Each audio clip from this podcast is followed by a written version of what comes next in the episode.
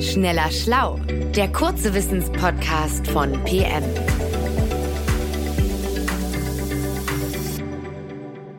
Herzlich willkommen, mein Name ist Manuel Opitz. Ich bin Redakteur bei PM und spreche heute mit meiner Kollegin Anais Kaluza. Anais, du hast mir heute folgende Frage mitgebracht, weil du dich für unser Heft intensiv damit beschäftigt hast. Wie kann uns Schimmel nützen? Eigentlich wird man vor Schimmel ja immer gewarnt. Verschimmeltes Obst soll man wegwerfen und danach am besten auch noch den Kühlschrank desinfizieren. Schwarzschimmel soll man aus Fugen im Bad kratzen. In Baumärkten gibt es schimmelresistente Duschvorhänge oder Wandanstriche. Hallo Manuel, das stimmt. Und man wird auch zu Recht gewarnt, denn viele Schimmelarten sind natürlich gefährlich für uns Menschen.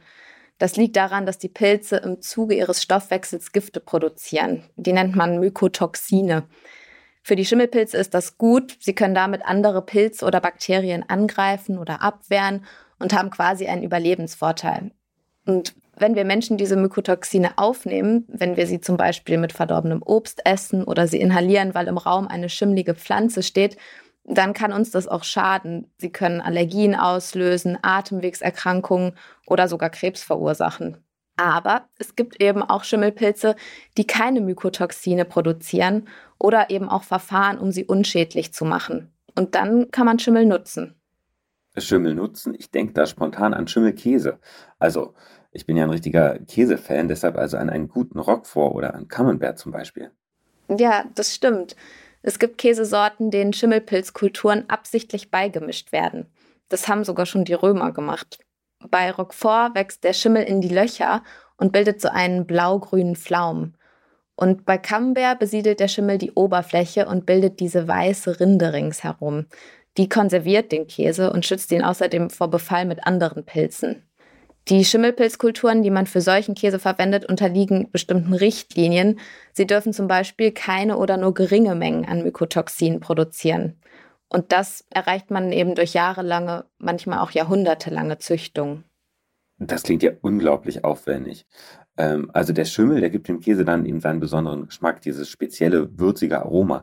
Ähm, aber wie macht er das eigentlich? Schimmel wächst ja auf nährstoffreichem Untergrund, also Obst, Mauerwerk, Holz oder eben auch auf oder im Käse.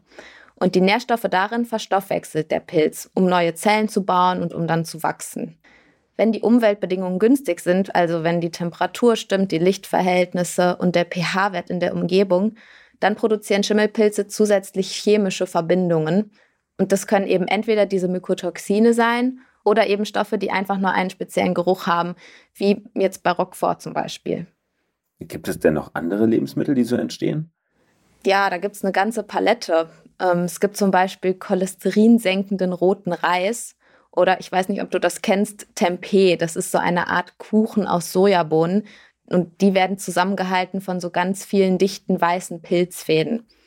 Ja, ja, kenne ich auch. Und auch Sojasauce, wo wir schon bei Soja sind, wird mit Hilfe von Schimmelpilzen produziert. Ihre Enzyme spalten das Sojaeiweiß in Aminosäuren auf und setzen dabei diese kräftigen Aromastoffe frei. Und diese Schimmelpilze für die Sojasauce, die bilden übrigens gar keine Mykotoxine. Und dann gibt es auch noch Weißweinreben, die Winzer im Herbst mit einem Schimmelpilz besprühen. Und auch der produziert keine Mykotoxine, zumindest keine bekannten.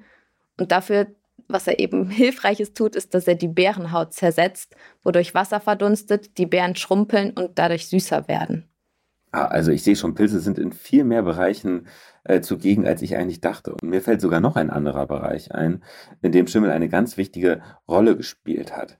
Ähm, in der Medizin. Der Bakteriologe Alexander Fleming äh, wurde für die Entdeckung des Antibiotikums Penicillin doch berühmt. Und Penicillin entsteht ja auch durch Schimmelpilze, oder? Ja, da hast du recht. Da hat der Schimmel wirklich die Medizin revolutioniert, könnte man sagen. Das war 1928, als Fleming eben zufällig entdeckte, dass ein bestimmter Schimmel Bakterien abtötet. Er hat ihn damals analysiert und herausgefunden, dass der Pilz Penicillium notatum war. Also so heißt der Pilz in der Fachsprache. Und das Penicillin, das wir heute nutzen, wird allerdings nicht mehr exakt von diesem Stamm produziert, sondern von einem anderen und der heißt Penicillium chrysogenum Stamm. Und der ist einfach noch effizienter und erfolgreicher im Kampf gegen Bakterien. Die Entdeckungsgeschichte dieses Pilzstammes ist eigentlich ziemlich unbekannt, viel unbekannter als die Entdeckung von Fleming und auch ein bisschen lustig. Ein bisschen lustig finde ich gut. Wie geht die Geschichte denn? Erst zehn Jahre nachdem Fleming die Wirkung seines Schimmelpilzes entdeckt hatte, fingen zwei andere Forscher aus Oxford an, daraus auch eine Behandlung zu entwickeln. Und sie reisten dafür unter anderem auch in die USA und wollten da eben Firmen für die Produktion finden und eben einen noch effizienteren, verlässlicheren Schimmelpilzstamm. Und die Suche nach diesem noch besseren Schimmelpilzstamm führte sie dann auf Märkte. Sie sammelten und untersuchten ganz viele verschimmelte Früchte. Und es endete dann schließlich damit, dass eine Hausfrau eine schimmlige Cantaloupe-Melone vorbeibrachte und der Pilz darauf lieferte dann 70 bis 80 Einheiten Penicillin pro Milliliter, was schon mal besser war als bei der Entdeckung von Fleming. Und dann hat man ihn weitergezüchtet, sodass er von selbst mutierte. Und dann kam man an einen Stamm, der 2500 Einheiten pro Milliliter lieferte, also doch mal deutlich mehr. Und dieser Stamm von dieser Cantaloupe-Melone aus einem Markt in Amerika ist heute die Grundlage für unser Penicillin. Wer hätte das gedacht? Da sieht man, was man alles so finden kann, wenn man mal zum Gemüsemarkt geht. Und wie, wie produziert man Penicillin denn in, in großem Stil? Wo und wie wächst dieser ganze Schimmel eigentlich? In großen Bioreaktoren. So ist das bei vielen Stoffen, die man biotechnisch mit Hilfe von Schimmel gewinnt.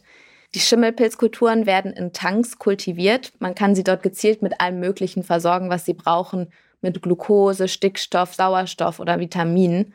Und irgendwann trennt man dann diese gewünschte Substanz, also zum Beispiel das Penicillin vom Pilzgeflecht. Die wird dann oft noch gereinigt, zentrifugiert, manchmal getrocknet. Zitronensäure wird zum Beispiel auch so hergestellt. 90 Prozent unserer industriell verfügbaren Zitronensäure stammen von einem Schimmelpilz, nämlich dem Aspergillus niger. Der verdirbt sonst eigentlich Gemüse oder befällt Putz. Ja, auch sehr, sehr interessant. Also viel gelernt. Äh, vielen Dank, liebe Anais, für diesen Ausflug in die nützliche Welt des Schimmels, äh, vor dem wir uns ja zu Recht ekeln hin und wieder, weil er gesundheitsschädlich sein kann. Wer sich einmal anschauen will, dass dieser Schimmel aber auch ganz wundervoll und spannend aussehen kann, der kann mal in unsere Juli-Ausgabe von PM schauen. Auf www.pm-wissen.com gelangt ihr zu unserem Shop, falls ihr das Heft noch nicht am Kiosk bekommen solltet. Ausgesucht hat die äh, wirklich spektakulären Fotos unsere Kollegin Simone Thürnau, die Bildredakteurin seit vielen Jahren. Soweit erstmal von uns. Wir sagen Tschüss und bis zum nächsten Mal. Tschüss. Schneller Schlau, der kurze Wissenspodcast von PM.